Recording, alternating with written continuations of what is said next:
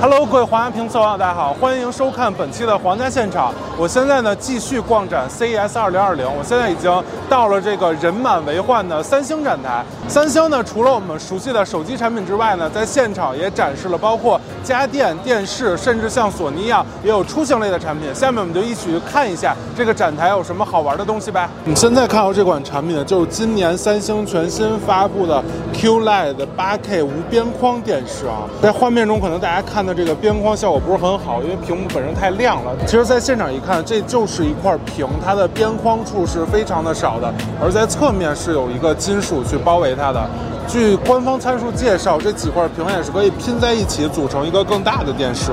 我们可以看到，这个 QLED 电视啊，是解决 OLED 的一个最大的痛点，就是屏幕的亮度。可以看到，它相比刚才索尼的一个 OLED 电视，确实亮度提高了不少。同时，它的显示色彩呢，也是非常的鲜艳的。如果你对这个显示色彩、屏幕亮度都有一定的要求的话，其实 QLED 是一个比较好的选择。而且这个电视的无边框放在家里啊，摆在台面上，真的是非常的震撼。看着，三星也跟索尼一样的推出了汽车相关的技术方面，但是它不像索尼那样直接造出了一辆 Vision S 的概念车，而三星呢是将车体的核心搬了出来。它的重点不是传感器，而是车内的车机系统。我们可以看到，它这个展示的解决方案，主要的核心部分。在它的车机，同时呢，它的车机就像安装了一个三星的平板，可以直接连接三星手机进入三星的那个电脑模式。同时，它的娱乐系统也都是基于三星 Galaxy，因为它有一个驾驶员监控系统，当你困了、疲惫之类的，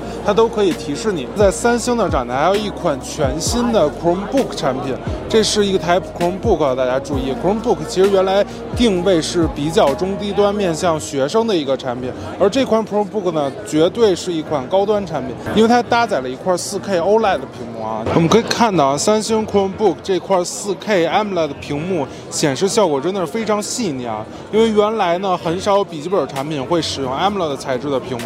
要知道，大块的 AMOLED 屏幕的造价是非常高的。现在我个人特别希望其他家的高端笔记本产品啊可以尽快引入 AMOLED 屏幕去作为它的显示材质。同时，我们注意这个笔记本非常好玩，在侧边有一个。小玄机。